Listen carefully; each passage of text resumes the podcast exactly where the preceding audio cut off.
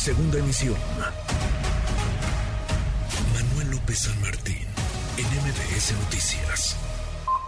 Es falso que la gente del Ministerio Público o el Metro, en su calidad de víctima, hayan solicitado el pago de 260 millones como concepto de reparación del daño. En dicha audiencia, como parte de la formulación de imputación, se hizo referencia a la cantidad de 210 millones 244 mil 467 pesos con 13 centavos como el monto aproximado del avalúo de los daños que aún no está determinado en su totalidad y se señaló que el metro cuenta con un seguro para ese fin, por lo que es falso que se hubiera requerido el pago de la cantidad señalada. La voz del vocero de la Fiscalía de Justicia de la Ciudad de México, Ulises Lara, y es que le quieren cargar toda la responsabilidad, le quieren cargar toda la culpa a una persona, a un chofer, un tren que se estrelló la mañana del 7 de enero de 2023, un tren que impactó a otro, causando la muerte de una joven, dando más de 100 personas heridas en el sistema de transporte colectivo. ¿La culpa es de una persona en serio? ¿Del conductor de un tren de la línea 3? No hay sabotaje, no hay fallas mecánicas, no hay faltas en los recursos, en el mantenimiento, en la supervisión. Todo, en serio, todo es culpa de un conductor del metro. Le agradezco estos minutos al abogado de Alfredo, a quien están responsabilizando por estos hechos, abogado de Alfredo, conductor de la línea 3 del metro, Edgar Fabián Hidalgo. Gracias, abogado. Muy buenas tardes.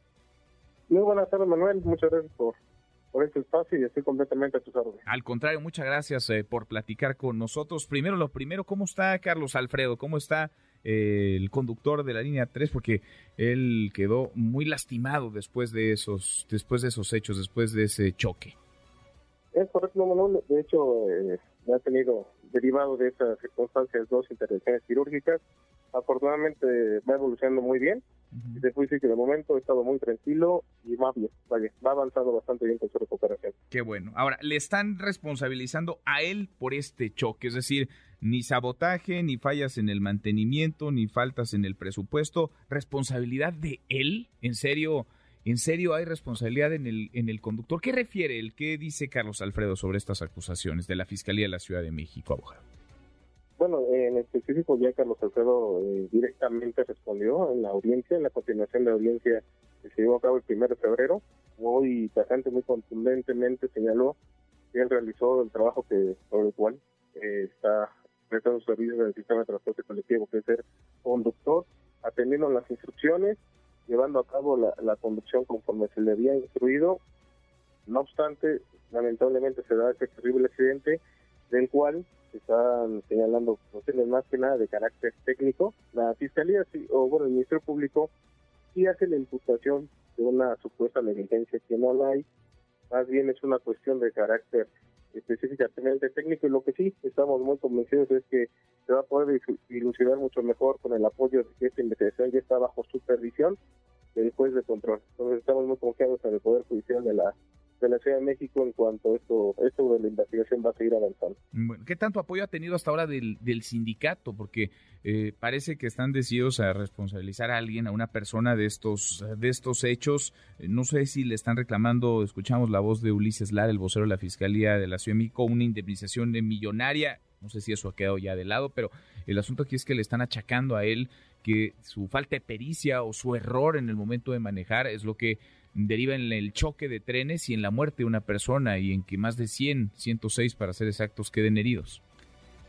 Es la, la hace el Ministerio Público, como te comentaba, en relación a esa, digamos, negligencia de parte del el argumento de defensa que se explicó también en esta audiencia es que hay una cuestión de carácter técnico del cual no podría haber sido eh, objeto directamente el compañero de esa supuesta negligencia y el sindicato está completamente eh, al pendiente, le está dando seguimiento puntual puntual al, al proceso. De hecho, tu servidor es designado por el sindicato para llevar la defensa específicamente de mi compañero, para que no, no esté solo, porque obviamente pues no no podría él tener la, la asistencia legal que ameritara con, con ese tipo de procesos. Y en, en, en respecto a la indemnización, efectivamente se menciona como, como una imputación al Ministerio Público, efectivamente no se está haciendo un reclamo, pero está presente eh, como víctima respecto al, a la posible reparación del daño si fuera el caso de que se encontrara culpable, pero estamos hablando de una etapa de proceso que me acuerdo que ahora nos encontramos y faltaría mucho. Es más, el sindicato ha tenido eh, acercamiento con la con la jefatura de gobierno y sí estamos confiados en que este proceso pueda avanzar correctamente con, el tema de que el conductor pues es un trabajador más que simplemente está desempeñando sus funciones. ¿Qué falló a los ojos de, de Carlos Alfredo? ¿Qué falló ese día, en ese momento, esa mañana del 7 de enero que derivó en el choque de dos trenes? Más bien fueron varias varias fallas que se que se conjuntaron. Es una, es una suerte de, distintas fallas que generaron un problema en cuanto al, manejo y la conducción apropiada del tren, que desataron esta terrible tragedia, pero es un tema de, distintas circunstancias, tanto eh, que no, no había un buen sistema de conducción, no había buen sistema de señalamiento, hay varias circunstancias que directamente repercuten en el manejo de, y conducción del tren derivado de las fallas y de errores técnicos o problemas, más bien problemática técnica de los trenes y las instalaciones mm, Bueno, pero rechaza, rechaza que él haya que él haya tenido la responsabilidad que digamos una falla en su conducción, en su manejo haya derivado en esta en esta tragedia. Así es. Tajantemente está rechazado. Bien, bien, abogado, pues seguimos platicando. Gracias por estos minutos, muchas gracias. No, gracias. gracias. Un excelente semana. Igualmente, muchas gracias